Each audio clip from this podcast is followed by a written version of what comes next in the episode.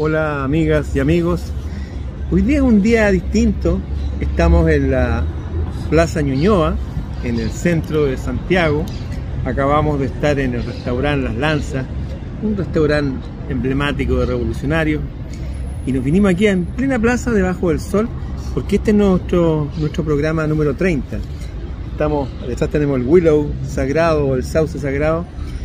Y el 30 es un día especial porque como ustedes saben, las personas que estudian números, 30 es la edad del sacerdocio, donde las personas pasan del mundo este, digamos, normal, trivial, a temas cada vez más profundos que nos conectan con, un, con una vida más allá de esta vida, con un mundo más allá de este mundo. Para decir en una sola palabra, un reino, un reino más allá de esta realidad. Así que vamos a partir hablando de este tema. Aquí estoy con mi amigo, mi hermano del camino, el amado Dr. Fight, Cristian Contreras Radovich. ¿Cómo estás, Cristian? Muy bien, ahora sí que estamos al lado. Ahí estamos al lado de, verdad, digamos. Así es, estamos aquí, como lo dijo Ramón, para plantear este tema que lo hemos titulado hoy día una realidad más allá de, la, de, lo, de lo material el mundo que está más allá de lo visible. ¿Cómo le podemos decir también? ¿Cómo podríamos decir también ese reino invisible? El reino invisible. Y para poner al menos las cartas sobre la mesa para comenzar este especial Encuentros en Mercurio, aprovechamos de mandarle saludos a todos los amigos que están allá al otro lado de la orilla, que siempre nos acompañan, que te saludan en la calle a cada rato. Y a ti también. Te saludan, Por, por, todo lo que al menos eh, estamos haciendo, que no es, es simplemente buscar la verdad y ponerla sobre la mesa, mandarle a todos los amigos. Y para partir, decir una cosa. Hay un mundo que es el mundo material, que es este que uno toca y que uno puede observar. Y que se caracteriza, Ramón, precisamente por las cualidades físicas de la materia, particularmente de los átomos. Nosotros sabemos que los átomos tienen un núcleo, neutrones y protones con carga positiva y rodeados de electrones con carga negativa, haciendo así la materia, al menos atómica, en un equilibrio perfecto tú separas eso y queda la media escoba, ¿ya? Pero en el fondo es eso. Sabemos que adentro de los neutrones y protones están los quarks, que son los ladrillos fundamentales de la, de la materia. Pero básicamente eso es lo que constituye la materia física, la materia visible. Pero no hace mucho tiempo, a principios del siglo pasado, del siglo XX, hubo algunos investigadores que descubrieron las antipartículas. Y esto es muy importante para dar pie a, a este tema de hoy día, al reino que no es visible, pero que existe. Porque en los experimentos descubrieron estos científicos ciertas reacciones de una nube, en el laboratorio tiraban una nube cuántica, por decirlo así, una nube y esta nube reaccionaba a partículas no visibles y descubrieron las antipartículas. Las antipartículas son las mismas, al menos contienen las mismas estructuras materiales, pero con las anticualidades del mundo material. De tal manera que si el neutrón, el protón aquí en este mundo visible es positivo. en el mundo invisible el neutrón es negativo y los electrones positivos. Y descubrieron lo que se llaman las antipartículas, que, bueno, hay muchos científicos que dicen que son partículas físicas. Eso, bueno, son interpretaciones, pero en realidad son lo que llamaba Krishna, lo que estaba en los antiguos Vedas, como las partículas divinas. Es tan hermoso recurrir a este, a este texto de los Vedas y darse cuenta cómo te habla de las cualidades de las antipartículas, pero bajo el concepto partículas divinas, dando prueba de la existencia de este mundo o de este reino que no es un reino material. ¿Por qué digo que esto es importante, relevante para esta conversación en un día especial, el encuentro en Mercurio número 30? Porque durante el siglo XX, mientras estos descubrimientos se hacían en la lid de los científicos, el mundo masivo, digamos, el mundo general, disecó a Dios, disecó el espíritu. Nietzsche en un opúsculo muy hermoso, incluso poéticamente también mató a Dios. Y mientras se mataba a Dios, se, se acababa con el espíritu, se acababa con cualquier cualidad espiritual del ser humano, a tal grado que la escuela de Frankfurt termina diciendo que los seres humanos somos casualidades, somos entrecruzamientos comun eh, comunicacionales sin ningún ingrediente espiritual, Ramón. Pero mientras eso ocurría, y que se prolonga naturalmente hasta el día de hoy, la ciencia fue descubriendo el mundo de las antipartículas, que es en definitiva al menos una huella de este mundo y de este tema que vamos a hablar hoy día, del reino que no es de este mundo, del reino que sostiene este mundo, que es simultáneo y paralelo a este mundo, pero que no se pueden tocar, porque si se tocan, según al menos la teoría, explotan.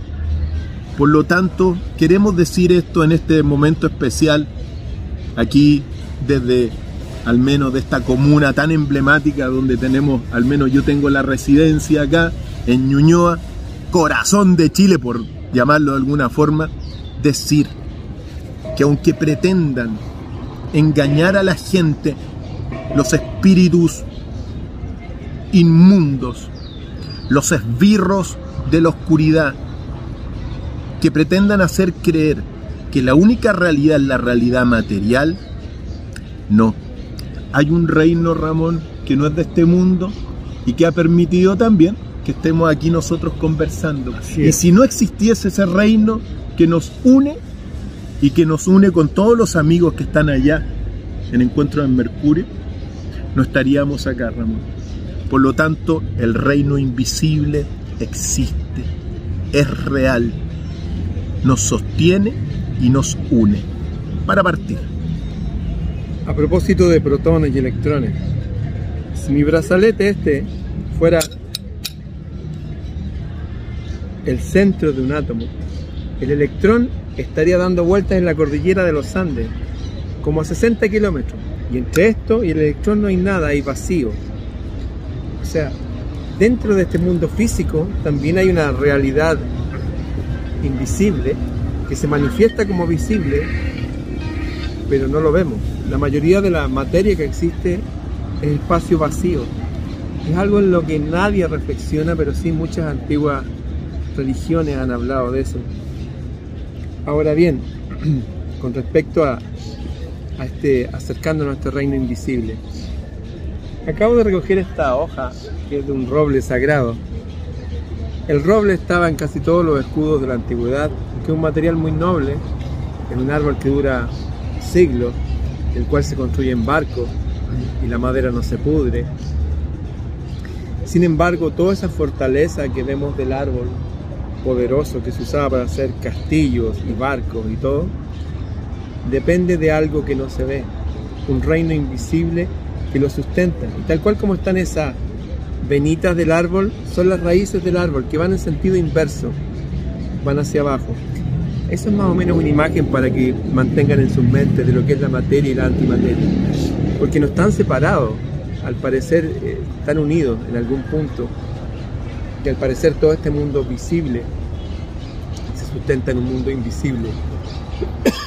Recuerdo que desde la antigüedad más remota se hablaba de este, como el Krishna Loka, como estos lugares eh, con palabras raras en sánscrito, de donde venían los dioses, el, el Valhalla de los vikingos, el reino de los Devas, el reino de los cielos que hablaba Jesús, donde hay un reino que para nosotros es invisible ahora, pero del cual eh, depende nuestra realidad.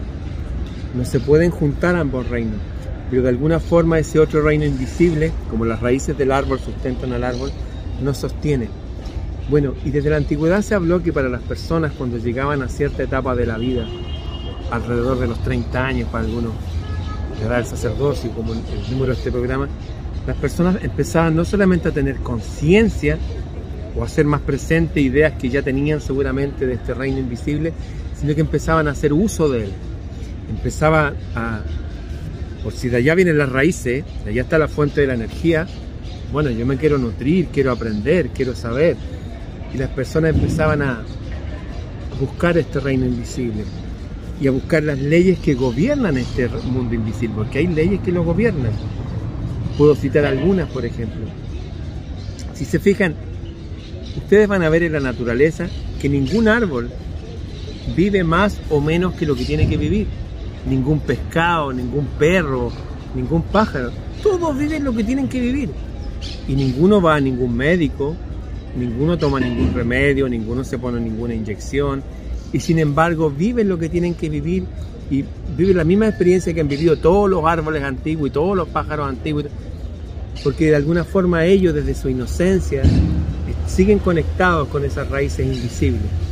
Hay fenómenos súper raros, por ejemplo, los monos, los gatos, los pájaros, al amanecer y al atardecer miran el sol, por ejemplo. Al parecer algo de ese reino invisible tiene que ver con esos rayos del sol que nos llegan acá. Y es extraño porque si uno se aleja de la tierra hacia el cielo, usando esta eh, matriz, estas ideas físicas, el sol ya no, ya no nos alumbra como aquí ahora. El sol se empieza a hacer chiquitito y de hecho es tan helado como, como la montaña más alta del mundo. Digamos que todo se está dando en la Tierra a un punto preciso donde convergen estas luces, estos colores, estos diseños divinos, convergen en nosotros.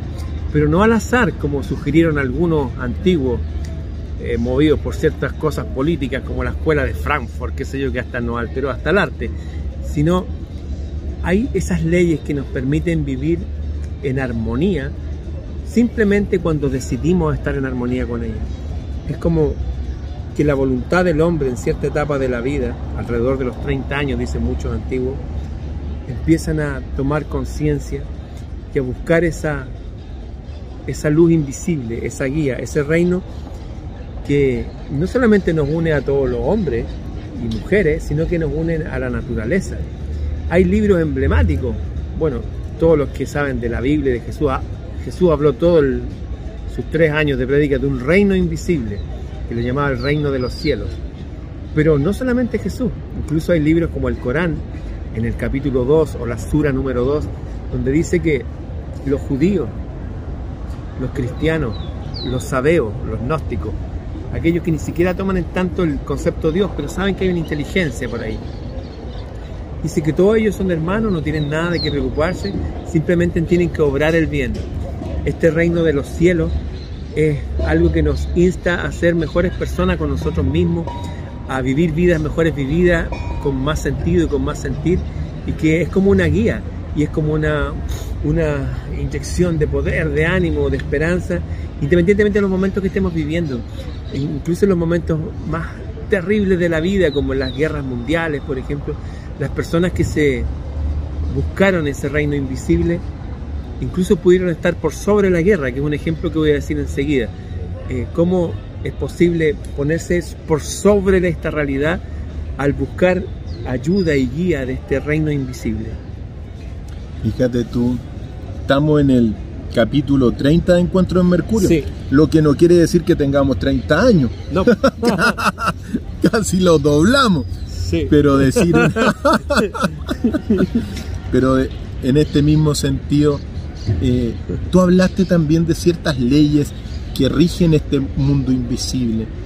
Y una de, de esas leyes es lo que el antiguo Tot o Hermes Trimegisto habló del principio de vibración de la materia es decir, todo está en movimiento, todo vibra.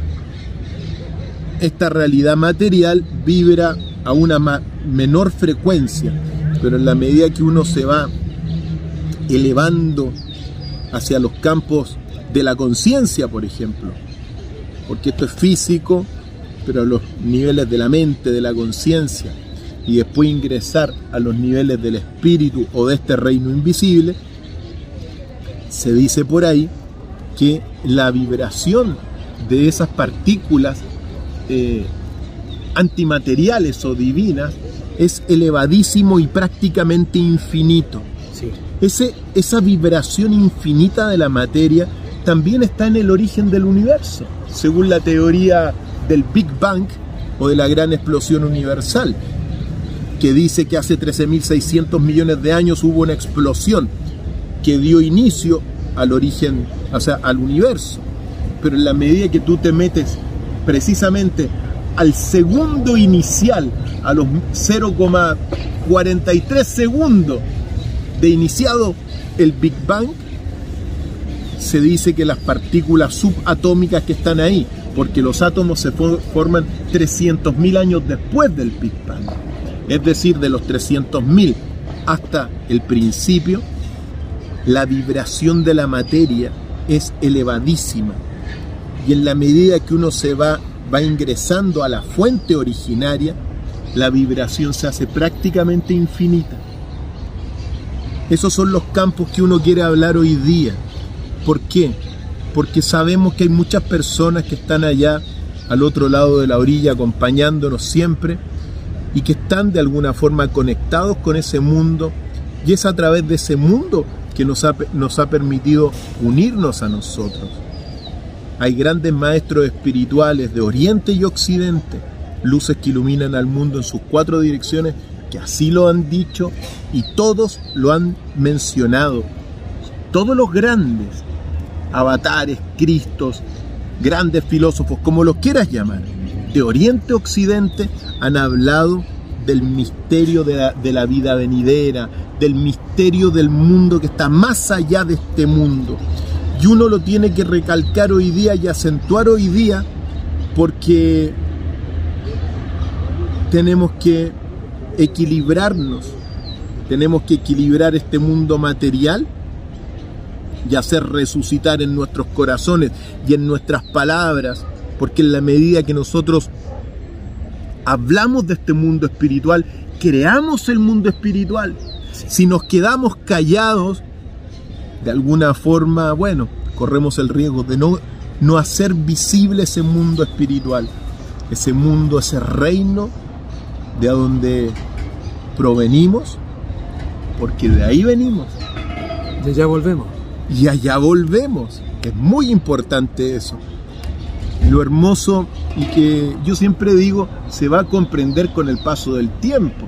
Bien, lo hermoso son los grandes descubrimientos, por ejemplo, de la ciencia, que yo lo he plasmado en, esto, en estos minutos iniciales, que después van a ir tomando cuerpo en nuevas visiones que tienen que ver con este mundo espiritual, el Big Bang, se define científicamente como una fluctuación cuántica, es decir, la materialización de algo que es el universo a partir de una energía espiritual que le llaman el vacío, pero que es un pleno energético, de donde surgen todas las cualidades físicas, están en ese mundo metafísico espiritual.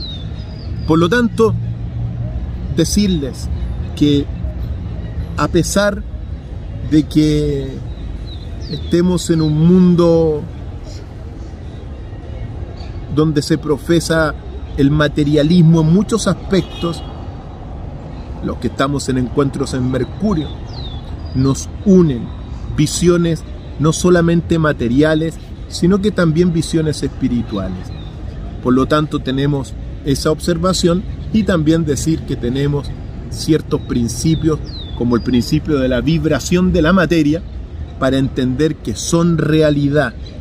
Nosotros somos físicos, la conciencia, la mente ya tiene una vibración superior y el mundo espiritual aún más vibración de la materia. Ustedes nos están escuchando porque estamos haciendo vibrar nuestras cuerdas vocales. Cualquier cosa que vibre entre 20 y 20 mil veces por segundo, la escuchamos como sonido.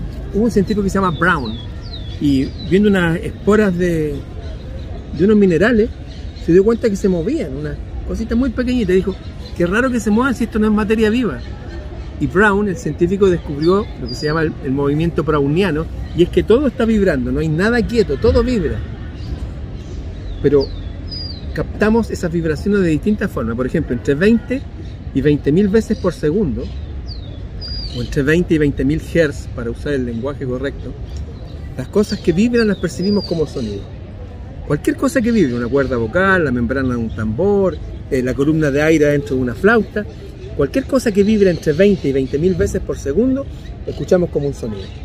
Pero si vibra más allá de eso, ya no la escuchamos.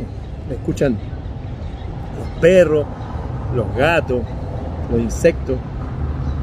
Más allá de eso, si hacemos vibrar más y más y más rápido, ya no lo escucha nadie. Pero si hacemos vibrar todo más rápido, se transforma en, en, en lo que se llaman las ondas electromagnéticas, que vibran más rápido y ya las volvemos a escuchar, pero no con los oídos, lo escuchamos con los ojos.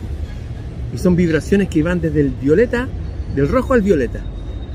Y si hacemos vibrar más y más rápido, ya no lo vemos con los ojos, pero lo ven los murciélagos y lo ven otros animales y los captan las, las placas fotográficas.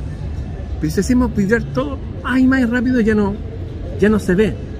Pero si lo hacemos vibrar a 300.000 veces por segundo, las cosas se transforman en materia. La materia son vibraciones que van tan rápido que se transforman, uno las puede tocar y escuchar y ver. Es algo extraño. Por eso que hubo unos científicos a principios del siglo XX que dijeron, oye, y si aquí hay tanta energía vibrando en la materia, ¿qué pasaría si la logramos sacar de ahí e inventaron la bomba atómica? O sea, literalmente lo que estamos hablando es. Hay un mundo invisible que sostiene todo, que se está moviendo, que está vibrando, que se hace perceptible a través de los ojos, de los oídos, del tacto, pero todo es lo mismo. Son vibraciones infinitas que están rodeándonos y que estaban escritas en libros antiguos como el Kibalión, escrito por el dios Mercurio, el dios Thoth, o el arcángel Miguel, dicen algunos también que se podría llamar, o Odín también, todos son personajes que coinciden con esta deidad antigua que también fue hombre al parecer y nos dejó todas estas indicaciones de reinos invisibles que sostienen el mundo visible. Quisiera ahora darles un ejemplo de cómo esto ha afectado la realidad de la gente común y corriente, incluso de los adolescentes, y adolescentes en periodos difíciles, de hecho adolescentes en, la guerra. En 1915, en la Primera Guerra Mundial, el 25 de diciembre, guerra de trinchera, donde estaban los tipos acá en unos hoyos y los otros allá. Y habían muerto muchos, qué sé yo, pero era la, la noche buena. Y a un eh, alemán se le ocurrió cantar Silent Night, Noche de Paz, en su idioma, en alemán. Noche de Paz. Ellos eran de naturaleza religiosa protestante y para ellos había venido Jesús y había dado ciertas indicaciones de, de, para los momentos difíciles buscar una paz, una paz que él había dejado de regalo, decía mi paz les dejo, mi paz les doy.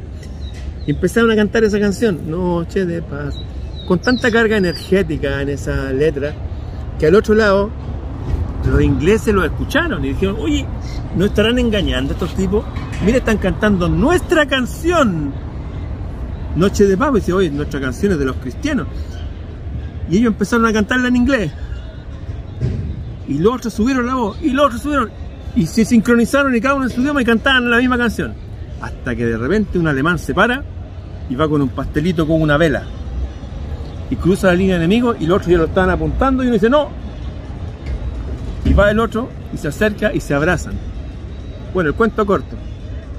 Tomaron estas indicaciones de estos hombres que hablaron de reinos que están por sobre los reinos humanos. Siguieron el espíritu, ni siquiera la, la doctrina, nada, el espíritu, solamente cantar y estar en paz.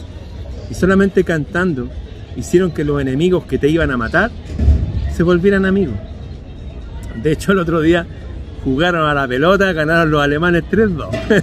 y tuvieron que cambiar a todo ese ejército y de varias trincheras porque como el fenómeno del mono número 100, que después lo podemos explicar, empezó a pasar en todo el frente. Personas conectadas ni siquiera con la doctrina, con el espíritu de un reino superior, de que es necesario ser en paz y que todos los humanos somos hermanos, como lo decía hasta el Corán, dice que todos somos hermanos, y los judíos y los cristianos, y todos somos hermanos y amigos, siempre y cuando obremos el bien, siempre y cuando nos sintonicemos, obrar el bien y sintonizarse con una vibra, una vibración como la que crea la realidad, que nos obliga, nos lleva, nos seduce, si quieren, a ser mejores personas y a vivir mejores vidas. Bueno, estos jóvenes que algunos tenían 14 o 15 años, se hicieron hermanos y amigos y tuvieron que cambiar los completos esos contingentes porque ya nadie quería pelear. ¿Por qué? Porque sin ponerse de acuerdo ellos, entre ellos, se pusieron individualmente de acuerdo con un espíritu superior, con una vibra superior, con un mensaje superior que les decía, oye, esto es pasajero, es bueno estar en paz, es bueno no preocuparse por nada, es buena la armonía y es bueno que practiquen estas cosas. Y, este es el momento, los momentos más difíciles de la humanidad, como en plena guerra mundial. No estamos en una guerra mundial, estamos en una guerra, sí, una guerra invisible. Pero este es el momento de empezar a practicar esas cosas y de unirnos al cielo, unirnos cada uno según su creencia, si usted es judío, musulmán o agnóstico, tal vez usted pertenece a los Rosacruces o al, movimiento filosófico hermético, qué sé yo. Empezar a sintonizarnos con una vibración superior de un reino invisible que nos llama, nos invita a conectarnos con nuestra fuente. Tal cual como las raíces del árbol son invisibles, nuestra fuente está en los cielos. Necesitamos en estos momentos más que nunca practicar aquello que nos enseñaron nuestros ancestros, esa, ese camino. Por algo estamos en el año 2021, en el año en que llegó un hombre con el mismo mensaje que habían traído otros a este mundo. Acuérdense que estamos en este año porque ese 2021 año vino un Jesús a Occidente a traer esta enseñanza. No necesariamente la que enseña la iglesia, no, la enseñanza profunda. Desde sus 30 años, desde su número de vida fue el número 30, empezó a hablar que hay un reino en los cielos al cual pertenecemos y que están esperando a que hagamos la conexión con ellos, independientemente de nuestras creencias. Eso existe y es momento de empezar a nutrirnos de eso. Aunque usted no tenga 30 años, no importa, usted es más joven, mejor aún hágalo ahora. Usted ya tiene el doble o el triple de 30. Dele. Nunca es tarde para hacerlo. Para eso tenemos esta vida. Para descubrir no solamente los misterios de la vibración que crean todo, sino también esa vibración más oculta y profunda de la cual proviene la vida. Un reino que no es de este mundo. ¿Ya? ¿Por qué digo esto? Porque durante los últimos tiempos con la carrera espacial se ha, mira, es muy hermosa, genera ha generado grandes películas como La Guerra de las Galaxias, es decir, la fantasía de la ciencia ficción que ha surgido en gran medida por la carrera espacial y por la búsqueda es fantástica, pero ha perdido el sentido en gran medida en cuanto que el acceso al mundo del cual estamos hablando no es un acceso que vamos a agarrar una nave espacial y nos vamos a ir al reino. No, no, no, no, no, no, no. Eso no. Eso tenemos, tenemos que el reino no es de este mundo y nosotros estamos experimentando una vida transitoria en este mundo, que es un mundo muy especial porque en el fondo es una experiencia que se está viviendo de esta sustancia, la material, la espiritual y la conciencia. Estas tres sustancias confluyen acá y nos ha permitido a todos los que estamos acá tener una vida para experimentar esta totalidad. Pero el reino de que nosotros estamos hablando y de los que los grandes maestros hablaron no es un reino de este mundo. No se va a llegar en una nave espacial. No se va a llegar nunca en una nave espacial a este mundo en el cual nosotros estamos, al menos a este mundo que nos une. La carrera espacial de alguna forma ha perdido el sentido, en cuanto que si quieren hacer una colonia espacial en, Marte, van a llevar los mismos problemas para Marte. van a llevar no solamente su angustia, sino que también la muerte. Y el reggaetón. llevarán reggaetón. Sí, en Marte reggaetón. Por eso mismo van a llegar, llevar los mismos problemas, se los van a llevar allá. Porque el camino carácter, para acceder a este mundo es de carácter espiritual. Y ese mundo uno puede acceder. y puede tener contacto con ese mundo a través de lo que tú dijiste, la bondad, los poderes de la luz. El amor al prójimo como a ti mismo es un medio para ingresar y unificarnos con ese mundo y tener conciencia de ese mundo. La unión de todos, porque aunque parezca distinto, todos y todo cuanto existe en el universo está interrelacionado e interconectado.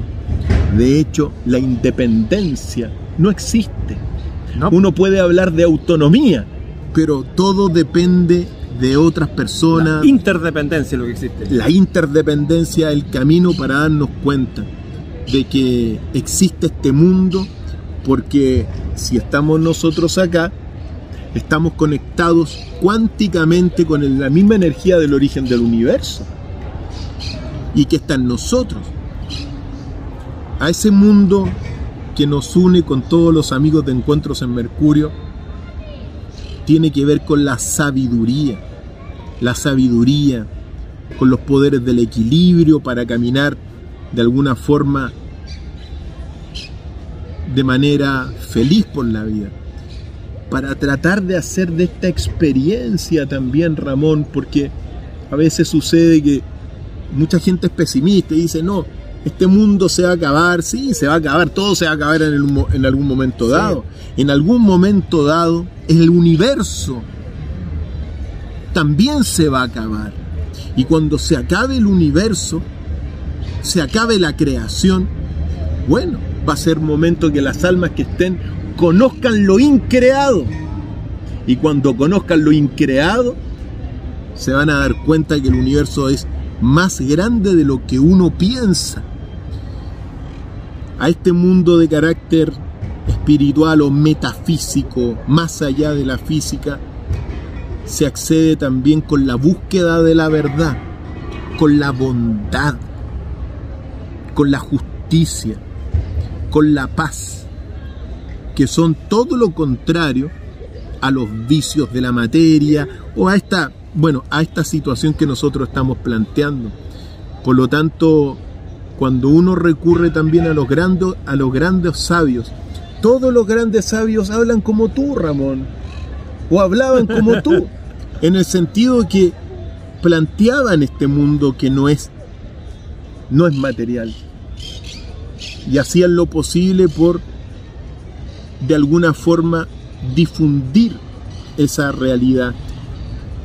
La alegoría de la caverna de Platón que tiene tantas dimensiones, como, como uno está en un mundo de sombras, pero este mundo de sombras materiales, que son estas cosas que nosotros vemos acá, un mundo de sombras, pero sombras que están de alguna forma reflejando un mundo de una luz gigantesca por lo tanto, de eso queremos plantearlo. Saber que si estamos acá unidos tenemos que seguir para, cultivando todos estos poderes de la luz. Hay una palabra que se ocupa poco, pero que es la bondad. La bondad. Lo bondadoso. Eso es lo que uno tiene, o al menos los ingredientes que uno puede eh, hacer suyo para que ese mundo de la luz, ese mundo del que estamos hablando, también haga más vivible este mundo. Porque sabes que Ramón, claro, está la materia pura por un lado, existe, ya fue descubierta por la física, está el mundo espiritual, está la conciencia, aquí estamos todos pero perfectamente podríamos hacer un mundo mucho más vivible de lo que estamos viviendo acá para aquellas almas que toman esta experiencia y que son las almas que van a terminar, digamos, de alguna forma siguiendo las nuevas generaciones, como digo yo. ¿Podemos hacer un mundo mejor? Por supuesto que sí. ¿Cómo? Con todos estos poderes de la luz, la justicia, la prudencia, la templanza, la búsqueda de la verdad. Es tan simple, ¿no verdad? Sí. Quisiera dar un ejemplo de algo que tú mencionaste que me parece central. es la palabra bondad. También está unida a la palabra misericordia, que son como palabras pasadas de moda. Nadie usa esa palabra en el día, yo creo. Pero si les digo un ejemplo, creo que no se les va a olvidar nunca más. En todas las administraciones humanas han habido hombres buenos y hombres malos, reyes buenos y reyes malos, y toda la variedad de gama que pueden entre los dos polos de bien y mal. Y hay una historia que señala una clave, y es que un rey bueno salió a recorrer su reino, pero solo, ¿ah? sin su escolta, no sé, se puso una ropa normal, qué sé yo, y se puso a cabalgar. Y de repente escuchó unos gritos de una mujer. No, por favor, no, no, no. Y habían tres tipos vestidos con ropas reales que estaban encima de la mujer. Y el rey pensó en lo peor y sacó su espada y dijo voy a defender esa damisela. Y fue corriendo. Y cuando llega, ¿sabes que había, había un senador, un ministro y un cura delante de su reino? Eran miembros de su gabinete. Estaban ahí. Y dijo, ¿qué les pasa a ustedes con esta pobre mujer? Y le dijo, no, rey, lo que pasa es que sorprendimos a esta mujer robándote. ¿Robándome a mí? Pero si no me han robado nada. No, robándote de tus manzanas, de tus huertos. Y le dijo, mujer, ¿eso es verdad? Sí, le dijo. Ya. ¿Y, ¿Y por qué este escándalo? Dice, no, porque la ley, la ley dice que en caso de robo tenemos que cortarle una mano. Eh, cortarle una mano. Eh, pero no será mucho. Es la ley, dijo. Tú la escribiste, tú la firmaste, la ley de los ancestros. Y le pregunta el rey a la mujer, ¿y por qué te robaste unas manzanas? Porque tengo mi hijo hambriento y estoy aburrida de verlos llorar de hambre. Bueno, en ese caso se justifica, dice él, que se lleve las manzanas. Y el ministro superior dice, no le dice, porque es la ley. Y el cura, el sacerdote dice, no, estaría yendo contra la ley del cielo, de Dios. Y el otro le dijo, no, nomás. Y dijo, ¿y, y yo como rey no puedo eliminar la pena o atenuarla? No, no la puedes porque es la ley. ¿Y la puedo endurecer la pena? Eh, y se miraron, se fueron lado. Sí, se puede endurecer. y le dijo, ya, entonces yo ordeno que la dilapiden. Y el, que el más simple dijo, "Di- dilapidar como, como unas pinzas, sacarle los pelos. No, eso es depilar, le dijo. dilapidar, tirarle piedra. Y dijo, y te ordeno a ti, sacerdote, que tú asesines a esta mujer tirándole piedra inmediatamente. Y el sacerdote que nunca había ni pegado una bofetada a alguien dijo, miró, es que no hay piedra aquí. ¿Cómo que no hay piedra aquí? Dijo, yo veo ahí que tienes un montón de piedras preciosas. Tíraselas. ¿Cómo? Yo soy el rey, tíraselas ahora. Y se las tiró. Dijo, te quedan piedras todavía, te quedan piedras en tus anillos. Es que no se las puedo sacar. Tíraselas ahora, es una orden. Si no te voy a llevar a la horca, imbécil. Y fue y se las tiró. Y después le dijo a su primer ministro, le dijo, yo no tengo piedra. ¿Cómo que no tengo piedra? Tiene una piedra, una piedra en su turbante, ¿eh? Tírasela. Y después llegó el otro que no tenía nada, tenía unos anillos picantes, pero igual tenía... Tírasela. Dijo, ya, y ahora váyanse de aquí. Ya endurecí la pena. Y fue donde la mujer le dijo, no te preocupes, mujer. Ahora eres una mujer rica. Llévate todo esto. La ley es dura, pero la misericordia está por sobre el juicio. Eso lo dijo hasta Jesús de Nazaret. A veces hay leyes, oye no, que no se puso la mascarilla, entonces le doblaron la mano a una mujer. Con cosas que han pasado en este último tiempo. Oye no, que mira, este no se echó alcohol gel, que basta. Empecemos a aplicar bondad entre nosotros. Cuando empezamos a aplicar bondad entre nosotros, pasa lo que pasó con esos dos ejércitos que se iban a matar. Que se dan cuenta que con el otro tenemos más puntos en común que puntos de diferencia. Esa es la verdad. Incluso si uno lleva esto a extremos, hay gente que ha cometido delitos. Hay gente que me ha tocado saber últimamente, gente que se metió en el mundo de los narcotraficantes. ¿Por qué se metió ahí? Porque no tenían trabajo, no tenían nada. Ahí le ofrecieron un mundo de posibilidades y de educación para las nuevas generaciones. Está pésimo eso. Pero tal vez deberíamos empezar a aplicar un poco más bondad en nuestros juicios. Porque Si empezamos a guiarnos solamente por la letra de la ley, vamos a pensar que todos los demás son nuestros enemigos. De hecho, de- dentro de una misma religión, no, que estos cristianos adventistas son enemigos de los cristianos evangélicos y estos enemigos de los, testigos de Jehová y esto de los Si nos endurecemos nuestras rigideces, nos vamos a dar cuenta de que estamos todos separados. Pero si en cambio enfocamos en ese reino invisible, desde el cual todos vibramos igual, desde el cual el sol sale para todos. No nos está preguntando si somos ni buenos ni malos, sale para todos. Si empezamos a ser un poco como el sol, si empezamos a ser un poco como esos adalides, esos avatares, esos que llevaban el mensaje antiguo, que es tan simple como que hay un reino invisible del cual se sustenta todo lo visible. Y en ese reino invisible nos ponemos a su servicio cuando procuramos estar en paz, lo que no significa ausencia de conflicto y de guerra y de diferencia. Para nada, estoy hablando de elegir la paz como un camino de vida. Y a veces sí enfrentar nuestros conflictos, pero de una perspectiva diferente. De no ver al otro como nuestro enemigo acérrimo, no ver al otro como ese tipo que debe morir. ¿Por qué? Ciertamente yo creo que hay gente que no debería estar aquí porque está haciendo mucho daño, pero son personas específicas. El grueso de la gente, no importa si somos judíos, árabes, si somos bolivianos, estadounidenses, rusos, somos todos hermanos, todos tenemos la misma biología, la misma sangre, nos mueven los mismos leitmotiv, motivos de vida, de, vivir en paz, de estar como ahora, estamos bajo, debajo de los árboles, de disfrutar del sol, de tener un- una profesión, un arte, un oficio, de juntarse con los amigos, de disfrutar de una buena conversación, de poder vivir en armonía, en paz como el resto de la naturaleza. Cada uno con sus símbolos, cada uno con su... Ustedes pueden ver hasta los animales, el donde hay lugares para tomar agua, bueno, van primero los cervatillos, en otro momento van otros, en otro momento van los leones, y a veces si se juntan hay problemas. También reconocernos nuestras diferencias, no es malo eso. ¿sí? Hay gente que somos distintos, hay gente, no sé, que prefiere más son más expansivas, quieren más bulla, más ruido, otros queremos más silencio, así que nos gusta vivir un poco más aparte de eso. Que cada uno sea honesto consigo mismo, pero también sea honesto con la realidad invisible que nos permea y hace posible todo este mundo, ya lo explicamos. Todo lo que existe está vibrando. Desde los colores, los sonidos, las cosas, todo es un mismo constructo. Si muriéramos todos los reinos, animal, vegetal, mineral, el sustrato que nos queda es el mismo.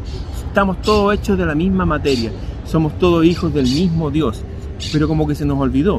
Por eso cada cierto tiempo han llegado adalides, avatares como Jesús, como Buda, como Zoroastro, como Atis de Frigia, como Thoth, que nos dicen el mismo mensaje, con distintos símbolos, distinta retórica, distinto lenguaje, porque va, depende de la geografía, depende de la época y todo eso, pero básicamente es lo mismo. Somos hijos, somos parte de un linaje divino y estamos un tiempo aquí. Y se espera que llegado cierto momento en la vida, que nos pongamos en armonía con ese reino, esa, esa energía que nos insufla vida y poder, y empecemos a obrar de tal forma que cumplamos nuestro propósito en la vida. Y al parecer ese propósito es reconocernos uno con la divinidad. De eso lo han hablado todos. No somos hijos de, de la casualidad, somos hijos de algo poderoso y divino. Y estamos aquí aprendiendo a través de este mundo material que podemos tocar y ver aprender leyes que van a regir en ese mundo, en ese reino invisible que no podemos ver, pero vamos en dirección a él. Reino invisible. Y dijiste algo también que lo tomo, que dice relación con, con la forma de expresarnos, amigo. Yo le pido, y he estado esta semana también haciendo algunos pedidos directamente, no solamente a los, a, a los políticos, sino también a los comunicadores de que tenemos, hay que ocupar un, otro lenguaje, un lenguaje ah. mucho más eh, amoroso con la gente. Porque cuando tú hablas, por ejemplo, y yo le he pedido directamente, cuando tú hablas la Araucanía, zona de terrorismo, oye, así se va creando un mundo sí. hostil, un mundo violento. Por lo tanto, mesuremos el lenguaje y les pedimos a todos los que están allá, aunque tengan esa ira, y esas ansias de poder.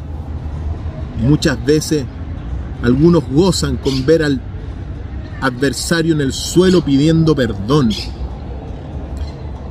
o humillándolo. Pero en realidad es muy importante ocupar mejores palabras para no generar este mundo de tanta violencia que, que nos está separando. Cuando tú le dices a una persona sana que porque no te has inoculado, que eres un criminal.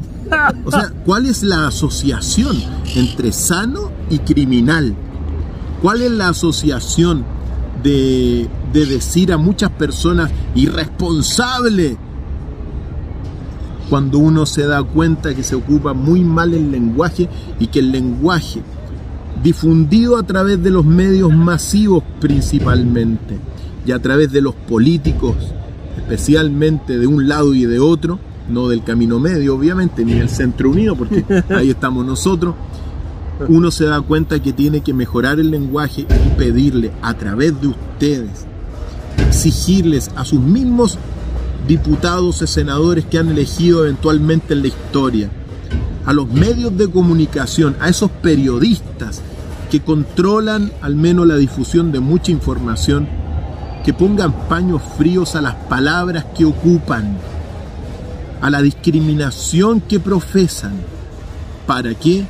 Para ir construyendo o haciendo más vivible este mundo, para ir aprendiendo de este mundo, de este reino que no es, no es visible, aprender a vivir acá, porque esos son los ingredientes de lo que hablábamos, el amor, las virtudes, los poderes de la luz, etcétera. La misericordia. Qué palabras, qué palabras más hermosas para ir construyendo una vida y un transitar más armónico. Hay otra palabra que se llama perdón. Perdonar es divino, dicen por ahí. Pero perdón y fíjate tú, cuando se ha difundido durante tanto tiempo en nuestro país, ni perdón ni olvido. Entonces, uno dice, o sea, muchas de esas personas que dicen ni perdón ni olvido, viene muy de cerca y uno trata de entenderlos, ¿ya? Pero no por eso tenemos que difundir o hacerlo como, como algo generalizado en la sociedad porque todos somos parte de la sociedad. A veces cuesta perdonar naturalmente, sobre todo en crímenes abominables. Eh, pero a veces también es bueno perdonar. Son palabras superiores, son palabras que uno tiene que ir utilizando y pedirles a todos e insistirles, díganle a todos, sobre todo aquellas personas que tienen voz pública, de que mesuren el lenguaje, de que sean más prudentes en las palabras, para ir construyendo un mundo más armónico, un mundo digno de heredar a nuestros hijos, nietos y a las nuevas generaciones de nuestro país. Cuando uno presenta a los otros como enemigos, se comportan como enemigos. Hay estudios que hablan de esto, innumerables, estudios de psicología, desde Gustave Le Blanc en el siglo XIX, si yo digo, por ejemplo, ejemplo típico acá chileno, que los peruanos y los bolivianos son nuestros enemigos naturales. Yo digo otra cosa. Mi familia antigua fue, estuvo exiliada en Perú y los bolivianos son mis hermanos. Ambos son mis hermanos y mis amigos. Hoy que los argentinos, no, si los argentinos son súper déspotas y todo, yo digo que los argentinos son muchísimo más educados que la mayoría de nosotros y son nuestros hermanos queridos y desde allá se dirigió la revolución que nos liberó aquí en América y el primer presidente de Chile fue argentino, Manuel Blanco Encalada. Nadie lo, nadie lo repite porque les da vergüenza, parece. Yo digo que todos los pueblos somos hermanos y que en realidad Brasil, Chile, Argentina, Uruguay, debíamos ser un puro país, un puro país que se llamara Chile. es broma, es broma. O sea, una, una región de, de, una confederación de naciones. una confederación como la Confederación Suiza. Si ustedes ven Suiza, tiene un montón de escudos, qué sé yo, que está Neuchâtel, que está Suiza, y tiene su escudo y su bandera, y todo eso son la Confederación Suiza. ¿Qué decir de los Estados Unidos? ¿Qué decir de, bueno, de la antigua Unión Soviética? Unirnos todos, y qué mejor que nosotros que tenemos el mismo lenguaje, tenemos la misma religión, eso no pasa en Europa. Ustedes andan 100 kilómetros y otro, otro idioma. Es momento de por lo menos desde nuestra familia hispanoamericana, hispanoparlante, empezar a, a reconocernos como iguales, todos somos iguales. Y como lo que dijo eh, Cristian eh, cuando se habla del terrorismo mapuche, O el conflicto mapuche. ¿Qué conflicto mapuche? El conflicto lo tiene Chile consigo mismo. Los mapuches son chilenos. Los chilenos son mapuches. Es una pura cosa, es otro el conflicto. Y es momento en que empezamos a usar bien el lenguaje porque el lenguaje crea realidad. Si usamos palabras, por ejemplo, no, que vamos a entrar en confinamiento. Confinamiento es una palabra que se usa en las cárceles para encerrar a los presos peligrosos. ¿Ah? Que viene un virus mortal. Oye, virus mortal puede ser el ébola, no una cuestión que igual a la y que mata a la misma cantidad de gente o menos que la gripe común. Ah, pero ellos cambiaron el lenguaje, cambiaron la definición de pandemia, cambiaron la definición de lo que es inoculación, que era un virus atenuado, ahora es algo que te cambia el ADN. Ojo, nos están controlando, nos están haciendo la guerra, poniéndonos como enemigos a nosotros con nosotros mismos, usando mal el lenguaje y cortando la conexión que tenemos con la divinidad. Se habla que muchas de estas cosas que ahora nos están poniendo dentro están afectando una zona del cerebro, que es la zona que justamente es como la piedra filosofal que nos une a esa alquimia, a ese oro mágico y La glándula pineal. Sí, y otras partes del cerebro que hacen que las personas tengan esa eh, cercanía con lo espiritual, con, con ese reino invisible que puedan tener esas eh, reacciones como tuvieron estos jóvenes en esos ejércitos que decidieron no ir a la guerra, sino abrazar a los otros con amor. Eh, es momento de empezar a estar con los ojos bien abiertos, reconocer a los que son nuestros amigos, que somos todos nosotros, y también tener la hombría, la templanza de reconocer también a quienes están actuando en contra de nosotros mismos, nos están dividiendo, nos están afectando no solamente nuestra salud, sino con la conexión con el reino invisible. Queremos recordar esa conexión porque es lo único que nos va a salvar y que ha salvado a todas las personas de todo el mundo en las peores circunstancias. Conectarse con el reino invisible, dejar ese tiempo para estar en un lugar en la naturaleza, hablar con el cielo, ver los pájaros, ver las flores, disfrutar de la belleza. Eh, hay que volver a lo que significa realmente ser humano, que no es estar pendiente de las malas noticias y estar así comiendo, viendo malas. No, no, no basta. Nos están tratando como a locos y estamos reaccionando como locos porque la palabra refleja realidad. Así que los invito a, a buscar ese reino invisible, el reino de los cielos lo llamaban, el reino de Dios, la divinidad, Asgard lo llamaban lado. tienen mil nombres, pero da lo mismo. Buscar esa guía de arriba, conectarnos con nuestras raíces. Nuestras raíces, a diferencia de los árboles, no están aquí en la tierra nomás. Hay unas raíces que tenemos que son celestes, que se remontan a los que crearon a toda esta realidad que conocemos como vida, cuando los dioses plantaron un jardín llamado paraíso y del cual descendemos ahora. Los invito en este programa número 30 entonces a que buscar momentos y ser parte de la disciplina diaria, de tal cual como uno come, eh, toma desayuno, qué sé yo, dejar esta instancia de buscar ese reino invisible en silencio o hablando hacia la divinidad y buscando esa guía, ese amor, esa sabiduría y por sobre todo esa protección en estos tiempos raros en que nos está tocando vivir. El caso mío, el caso de Cristian, nosotros bebemos de esa fuente diariamente para estar aquí donde estamos y que nos guíen de arriba. Así que los invito a, a buscar por esa vía invisible, de ese reino que no, no se puede ver, pero sí se puede sentir. Es lo que sostiene todo lo que nos rodea y a nosotros mismos. Y es real, amigos, pero es invisible. Nosotros sabemos eso. Por lo tanto, no duden de eso que estamos hablando, de que hay una vida más allá de esta vida, la vida venidera, de que hay premio para los justos, hay castigo Sí. para los ruines también. Así es. Por lo tanto, no duden de eso y construyamos entornos de paz. Construyamos a través de este reino invisible que nos une, porque de alguna forma, hasta metafóricamente, nosotros estamos acá, los amigos están allá Pero estamos unidos. y estamos unidos. Estamos unidos porque resonamos conjuntamente. Lo que ustedes nos escriben, lo que ustedes nos, nos dicen en las calles, eh, resuena en nosotros y al menos lo que nosotros eh, estamos haciendo resuena en ustedes. Por lo tanto, qué hermoso construir entornos de unión. A este país no lo vamos a sacar adelante solos, lo vamos a sacar adelante entre todos, pero en torno de una renovación del lenguaje, de darnos cuenta que comienza el equilibrio entre la materia y el espíritu. El espíritu es, es ahora el reino del espíritu, es precisamente el que va a traer ese camino a la felicidad, porque el único camino para ser feliz, Ramón, es el camino equilibrado. Si tú estás a un lado, vaya a pelear todo el rato con los del otro lado. Si estás al otro lado, con el otro, otro lado. Por eso el camino para ser, ser feliz y al que todos aspiran es al camino equilibrado. Construyamos entornos de sabiduría, bajemos el lenguaje violento.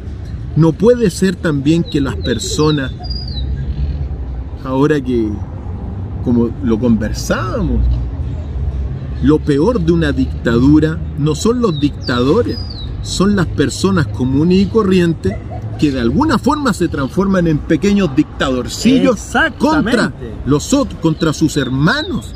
Por lo tanto, bajemos todo lo que esos, esos intentos de policía comunitaria. No, no, no, no, no. Pensemos que somos hermanos, que tenemos que crear entornos de paz, entornos de unión, entornos de, de mayor proactividad desarrollemos el arte, la música, el deporte. Me preguntaban hoy día, ¿cómo vamos a solucionar la delincuencia? Bueno, con educación, con deporte, con arte en las poblaciones. Así se baja la violencia. ¿Cómo se, acaba con, la, con, la, eh, el narcotráfico y el consumo de pasta base en las poblaciones? Bueno, dale oportunidad para que jueguen tenis, para que jueguen básquetbol, para que se desarrollen en el arte, para que tengan una buena educación. Educación técnico profesional gratis para todos, como fue alguna vez. Así lo vamos a hacer en el gobierno de la conciencia y vayamos compartiendo entre todos estas visiones que con mi querido amigo mago del universo, Ramón, estamos cultivando entre todos. Tenemos cuatro minutos, Ramón. Sí. Bueno, queridos amigos y amigas, fue un programa distinto, el programa número 30. Los invito sinceramente a conectarse con ese reino de lo invisible por cualquier cosa. Eh, se dicen, hay señales de que vamos a pasar por un pequeño paréntesis de invierno en el sentido metafórico, espiritual, pero para todos aquellos que estén bien conectados con el reino del cielo, siempre va a haber sol.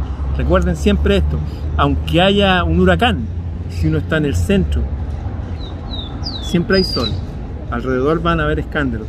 Así que cada uno busque su centro, busque a su Dios, a su, forma, según su cultura, la imagen de la divinidad y aférrese a eso, en armonía, en paz, porque todo lo bueno y toda la guía va venir desde arriba.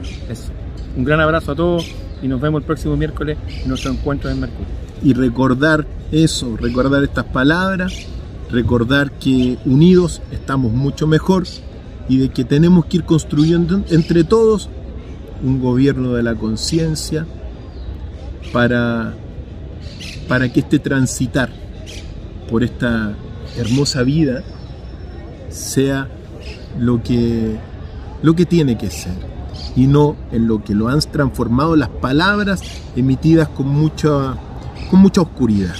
Cultivemos la verdad y todos esos poderes y nunca se olviden que el reino invisible es realidad.